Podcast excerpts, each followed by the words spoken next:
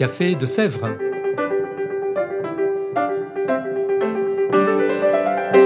Au Café de Sèvres, on discute philosophie et théologie.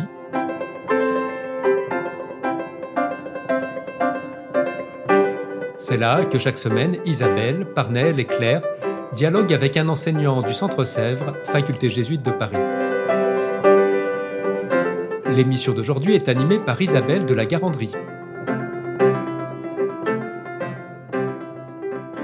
Chères auditrices, chers auditeurs, bonjour, bienvenue dans ce nouvel épisode du Café de Sèvres. Nous recevons aujourd'hui Sylvie Robert. Sylvie, bonjour. Bonjour. Sylvie Robert, euh, vous êtes sœur auxiliatrice, agrégée de lettres classiques, docteur en théologie et en histoire religieuse. Et vous enseignez ici au Centre Sèvres la théologie spirituelle d'une part, et d'autre part, vous êtes engagée dans l'animation du Centre spirituel Morez ce qui n'est évidemment pas sans lien avec la raison pour laquelle nous vous recevons aujourd'hui autour d'un cours que vous donnez au Centre Sèvres, intitulé Le discernement de Paul de Tarse à Ignace de Loyola. pour bien savoir déjà de quoi l'on parle, en langage courant, qu'appelle-t-on discernement? Alors, bah, si vous regardez dans un dictionnaire, vous verrez qu'il y a euh, deux, euh, sens principaux hein, euh, qui sont d'une part repérer, détecter la présence. Hein. Alors ça peut aller même hein, euh, jusqu'à, euh, dans un plat, discerner qu'il y a de la cannelle, de ceci, de cela. Hein. bon. et puis l'autre sens, c'est distinguer, faire le tri, faire, faire une différence. Voilà. C'est au fond une, une sagesse d'appréhension. Voilà. Alors, en contexte chrétien, ce mot semble beaucoup plus utilisé que dans le langage courant. On parle, on entend parler parfois de discerner une vocation, ou plus largement d'un temps de discernement avant de prendre une décision, même peut-être encore plus largement, mais de quoi s'agit-il en contexte chrétien? Alors, euh, c'est vrai, on en parle à propos des décisions, et le discernement euh, est une aide pour prendre des décisions, mais euh, en contexte chrétien, ce dont il s'agit surtout, c'est, euh, comme dirait Saint Paul, de discerner ce qui plaît à Dieu. C'est-à-dire, en fait, euh, à travers les événements que qu'on vit, les choix qu'on peut avoir à faire, parce que c'est pas seulement, c'est pas réservé aux, décisions, hein, mais repérer comment Dieu nous parle. Hein, et pas de l'extérieur, pas avec des choses qui seraient des signes en dehors de nous-mêmes, mais à l'intérieur de nous-mêmes. Bon, c'est lié au fait que en christianisme, l'intériorité, elle n'est pas centrée sur soi, c'est une intériorité relationnelle et qui accueille une et qui promeut une présence de Dieu, une alliance avec Dieu. Voilà. Très bien, repérer euh, cela, euh, donc euh, cette présence de Dieu et dans cette relation à Dieu. Mais pour vous embêter un peu, n'est-ce pas surtout un sujet de vie spirituelle Et vous faites un cours de théologie. Alors comment on peut faire de la théologie à partir d'un sujet de vie spirituelle? Alors, bien sûr, c'est un sujet de vie spirituelle, hein, mais d'abord, le discernement, c'est un travail d'intelligence sur ce qu'on vit. Hein. Et euh, aujourd'hui, on a peut-être un petit peu trop tendance à euh, cantonner euh, le spirituel dans le domaine de la sensibilité. Or, le spirituel, c'est l'alliance avec Dieu, avec tout ce que nous sommes. Et donc, euh, la, dimension de euh, l'intelligence, euh, elle est importante parce que l'union à Dieu, elle est unification de, notre existence. Et puis, il y a aussi une autre chose très importante, c'est que quand on regarde justement le, les œuvres des grands théologiens, elles reposent toujours, que ce soit dit explicitement ou pas, sur une expérience spirituelle. Et donc, euh, euh, l'expérience spirituelle, elle est source pour la théologie. Et je crois que euh, le, discernement peut éclairer, par exemple, sur comment comprendre la présence de Dieu hein, aujourd'hui à travers la diversité de, des événements, à travers les circonstances. Hein.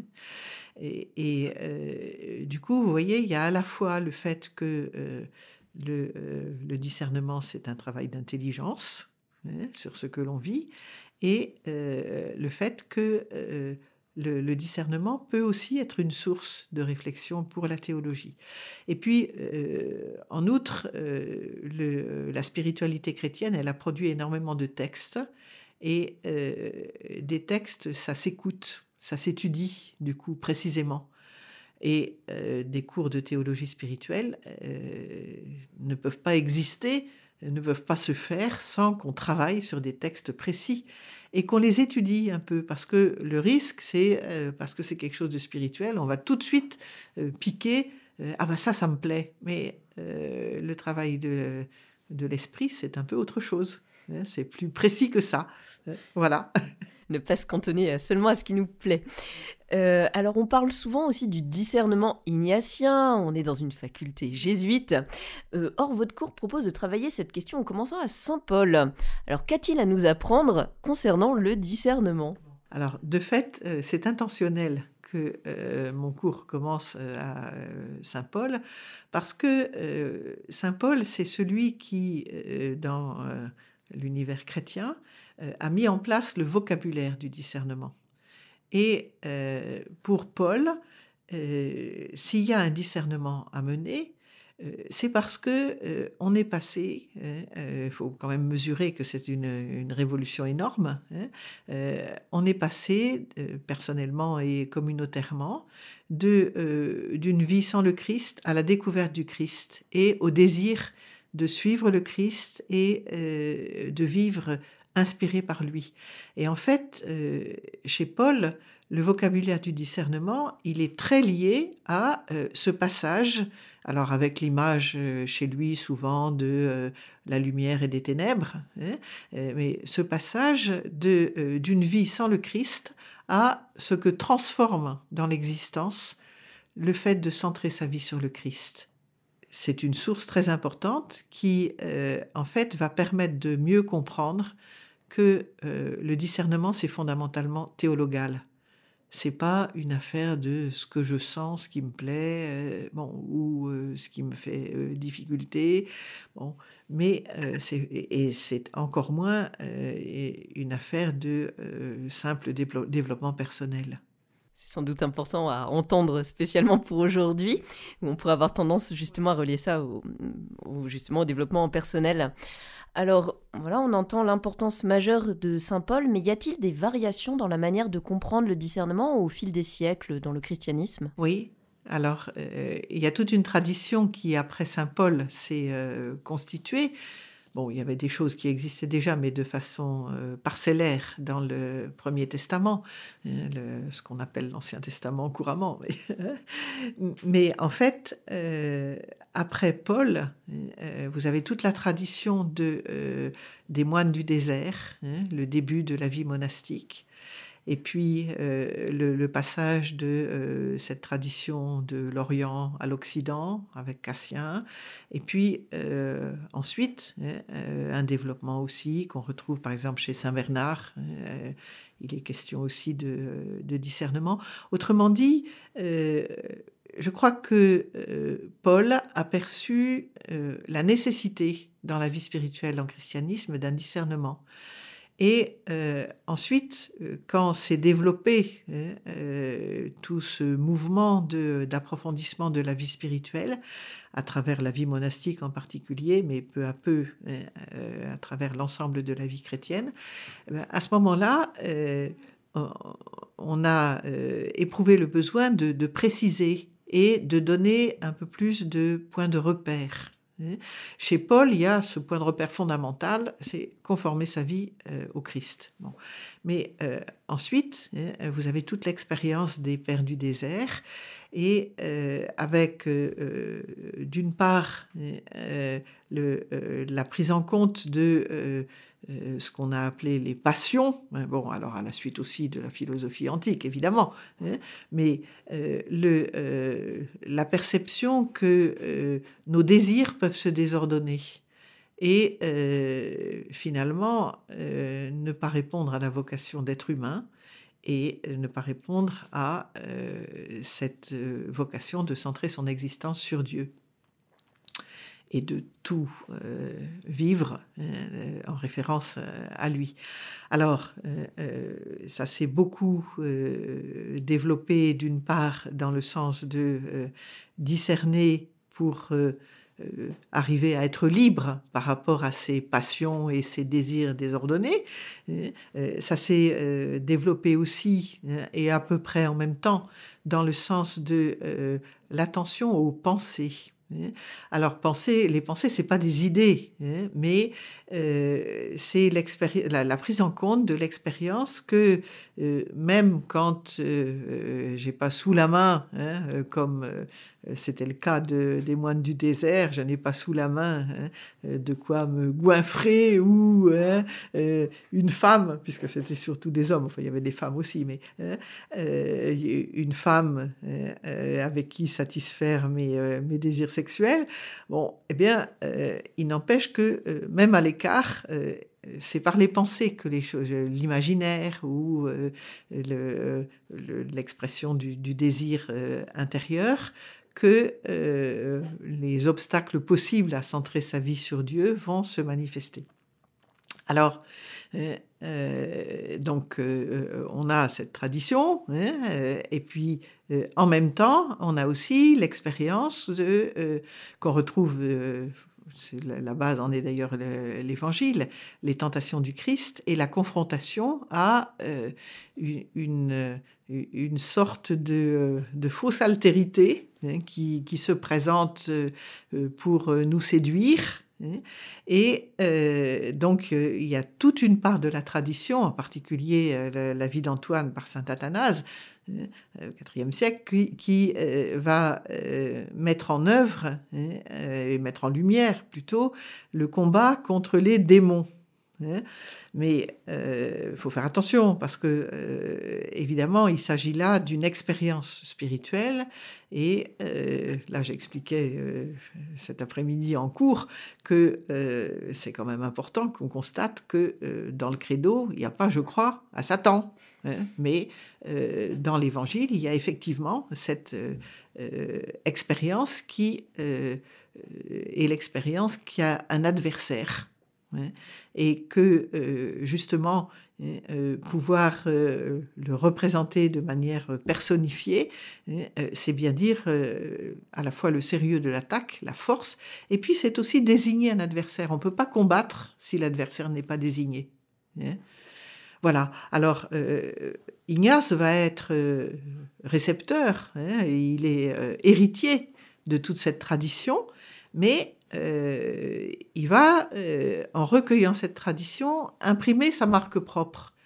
Oui, et donc justement, euh, qu'apporte-t-il au discernement Ignace? Et puis peut-être quels sont les grands principes de ce fameux discernement ignatien? Alors, Ignace va d'abord, je crois, apporter une pédagogie, quelque chose d'extrêmement pratique.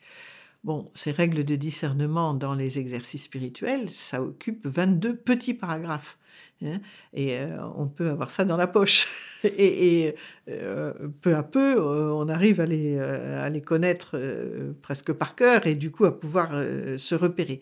Donc il y a quelque chose de très pédagogique, même si chez Cassien ou euh, dans les, les, apophthegmes des Pères du désert, ces petites histoires des, moines qui venaient voir un ancien pour euh, être éclairés sur leurs difficultés dans la vie spirituelle.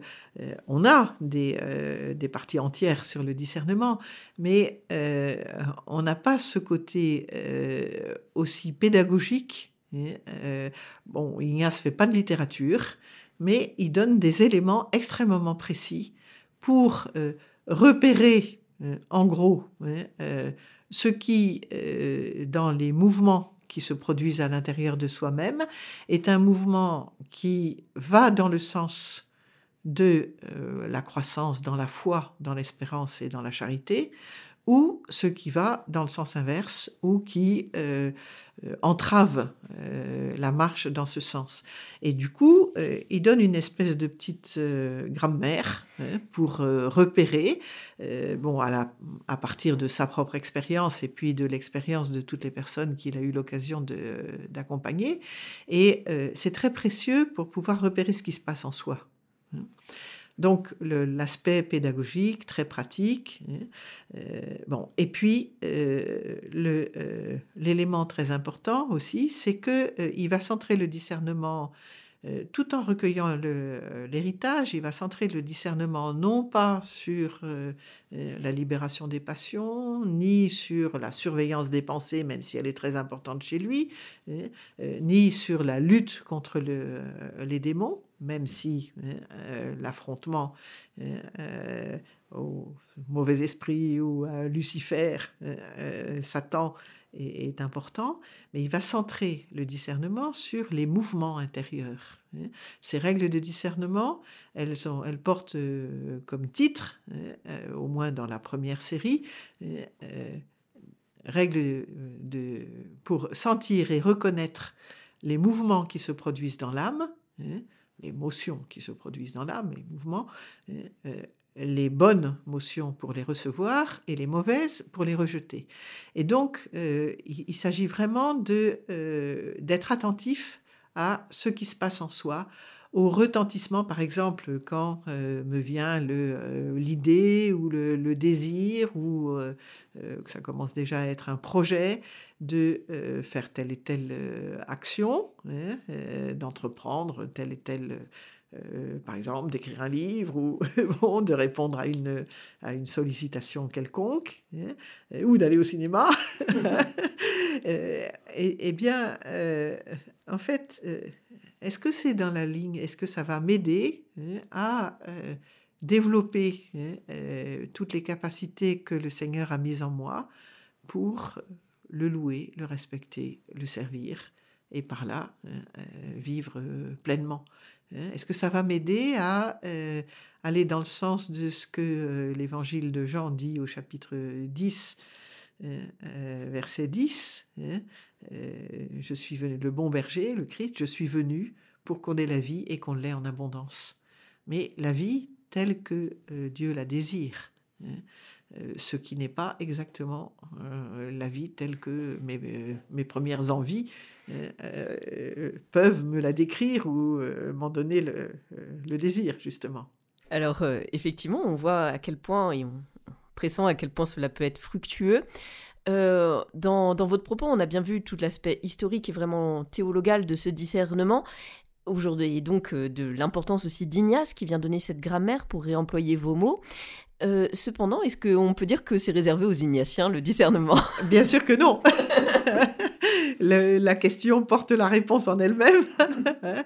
Euh, et euh, Ignace a tenu à faire approuver euh, par l'Église hein, ces, exercices, parce que, d'une part, il ne s'agit pas d'une affaire qui le concerne lui seul, hein, c'est nourri de la tradition de l'Église. Et d'autre part, le discernement est un bien d'Église. Hein. Et en ce sens, hein, euh, il peut euh, être très euh, fécond pour des personnes qui sont dans d'autres traditions spirituelles. Hein. J'ai eu récemment, dans le, cadre d'une formation, à faire intervenir sur ce que c'est que l'accompagnement, un frère carme, un frère franciscain et une sœur bénédictine. Et il se trouve que les trois ont bénéficié euh, d'un accompagnement ignatien aussi. Et euh, on dit comment, hein, euh, en étant dans leur propre tradition, l'accompagnement ignatien ne les a pas détournés, mais leur a donné justement quelques points de repère, quelques moyens. Hein, sur une base qui est absolument commune, c'est-à-dire vraiment le, désir d'écouter Dieu et de conformer sa vie à celle du Christ. Hein. Alors, euh, il se trouve aussi que euh, l'attention à ce qui se passe en soi, euh, même lorsque on n'est pas dans la sphère chrétienne, hein, peut aussi être précieuse. Euh, une de mes sœurs qui est médecin euh, racontait comment euh, une fois, il y a très longtemps, hein, dans un, cabinet médical tout à fait ordinaire en quartier populaire, avait expliqué à une personne alcoolique et à sa femme ben, comment peut-être, hein, en voyant à quoi conduit l'alcoolisme. Hein, euh, bon, euh, prendre une bière, deux bières, trois bières, et, ben, euh, et après, comment je me trouve hein, Et qu'est-ce que ça fait dans mes relations? Bon, ben ça, c'est de l'ordre du discernement. Hein, elle, avec les principes, d'une certaine façon, de, du discernement ignatien, et sans du tout parler de, de, Dieu à ces personnes qui venaient pas pour ça, hein, euh, eh ben, elle, les avait aidés à voir, hein, à démêler un peu, et ça c'est aussi un des sens de euh, discerner, à démêler un peu euh, tel comportement, bah, ça va vers plus de vie ou pas. Et ça permet de bien se rendre compte de l'importance de ce discernement pour tous. Euh, alors justement, pour nos auditeurs qui se diraient j'aimerais bien discerner mieux, est-ce que vous auriez un conseil ou une lecture à leur donner? Alors, un conseil, hein, ça pourrait être d'avoir des temps de silence, des temps de recul, où euh, on s'assied, hein, ou bien on va marcher dans la nature, là où il n'y a pas trop de bruit, et puis on écoute ce qui se passe en soi. Ignace, c'est comme ça qu'il a commencé à, découvrir ce que c'était que le discernement.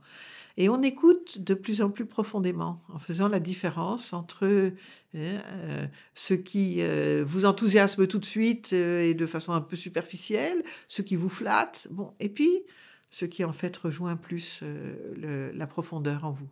Ça, c'est déjà très important. Si on n'a jamais fait l'expérience du discernement, eh bien, commencer par ça, c'est déjà très précieux. Bon. Après, euh, pour une lecture, moi, ce que je recommande, euh, c'est déjà un petit peu ancien, mais c'est très simple et très pédagogique. C'est un petit livret de la collection Supplément Vie chrétienne. Et euh, alors ça se trouve pas partout, mais enfin dans les euh, bonnes librairies religieuses, en principe, on peut trouver ça. Euh, c'est d'un jésuite qui était un vrai maître spirituel, qui est mort maintenant déjà depuis un certain nombre d'années, qui s'appelait Jean Gouverner comme un gouvernail, mais à la fin, c'est RE. voilà. Et euh, l'image du gouvernail, je l'emploie parce que justement, dans les textes anciens, on dit que le discernement, c'est un gouvernail pour pouvoir euh, mener sa vie selon l'esprit. Et son petit livret s'appelle Mener sa vie selon l'esprit. Alors, euh, il y a un premier livret qui, à mon sens, est le meilleur, et puis c'est par ça qu'il faut commencer, hein, quand on n'a pas l'expérience euh, du discernement. Euh, c'est euh, donc mener sa vie selon l'esprit, le fascicule 1, et vous avez là des exemples. La vie spirituelle, ça se découvre à travers des exemples et des images. Voilà. Et ça peut beaucoup aider. Moi, c'est ce que je recommande toujours et j'en vois les fruits. Hein. Voilà. Après, si on veut approfondir, il y a d'autres choses. Bon, il y a une affaire historique, mais au niveau, euh, euh, au niveau ignatien, c'est, moins fouillé.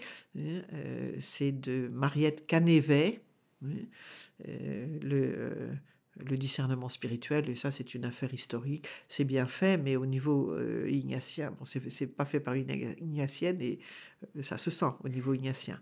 Bon, moi dans mon petit livre sur les chemins de Dieu avec Ignace de Loyola, j'ai, euh, en resituant dans l'ensemble de l'expérience que propose Ignace, j'ai un chapitre sur le discernement. Mais ça, c'est pour après, je dirais, pour approfondir. Très bien, alors nous approchons de la fin de ce podcast. Alors maintenant, tout simplement, si vous aviez un mot de la fin pour nos lecteurs, quel serait-il? Nos lecteurs, nos auditeurs Un mot de la fin, eh bien, ça serait euh, l'importance du discernement aujourd'hui. Hein. D'une part, à cause de ce que vous avez euh, souligné tout à l'heure à partir de mes propos, en fait, euh, il y a des dimensions plus profondes que le simplement euh, superficiel et, euh, émotif. Hein. L'émotion, c'est pas la même chose que les émotions. Hein, parce que les, les, émotions, ce sont des mouvements qui nous conduisent hein, à modifier notre vie et qui sont justement reconnaissables en fonction de l'orientation vers Dieu et de la manière de vivre euh, avec Dieu dans toute son existence. Euh, et, donc ça, c'est quelque chose de très important et je crois que ça peut beaucoup aider aujourd'hui. Et puis un autre aspect aussi, euh, aujourd'hui où on met au jour les abus dans l'Église. Hein. euh, je crois qu'il y a un rempart contre les abus dans l'attention au mouvement intérieur. Euh, je me souviens d'une émission qui est de KTO où euh, Marie-Laure Janssens, qui euh, a écrit un livre justement avec son expérience d'avoir été contrainte et bon, d'avoir subi des, formes d'abus spirituels, racontait comment, quand elle était dans la congrégation dans laquelle elle était entrée, on lui disait ce que tu penses et ce que tu sens n'a aucune importance.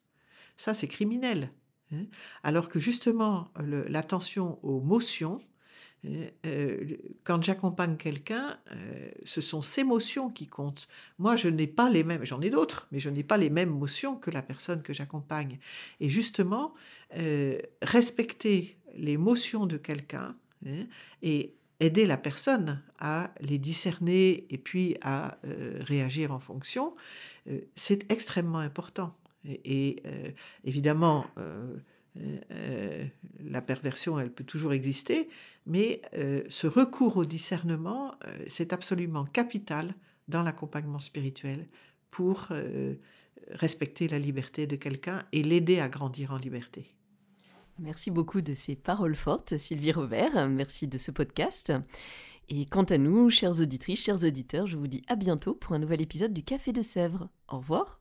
Au revoir et merci.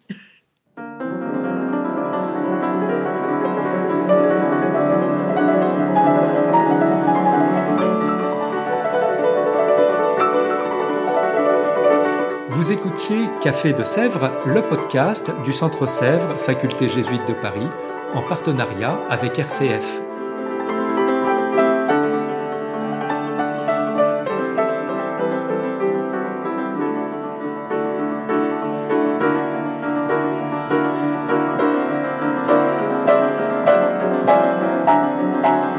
Rater aucun épisode, abonnez-vous sur votre application préférée.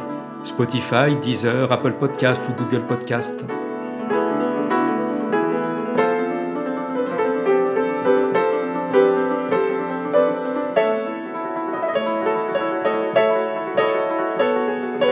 Et sur notre site internet www.centresèvres.com, découvrez l'ensemble de nos cours et conférences en philosophie et théologie. À bientôt!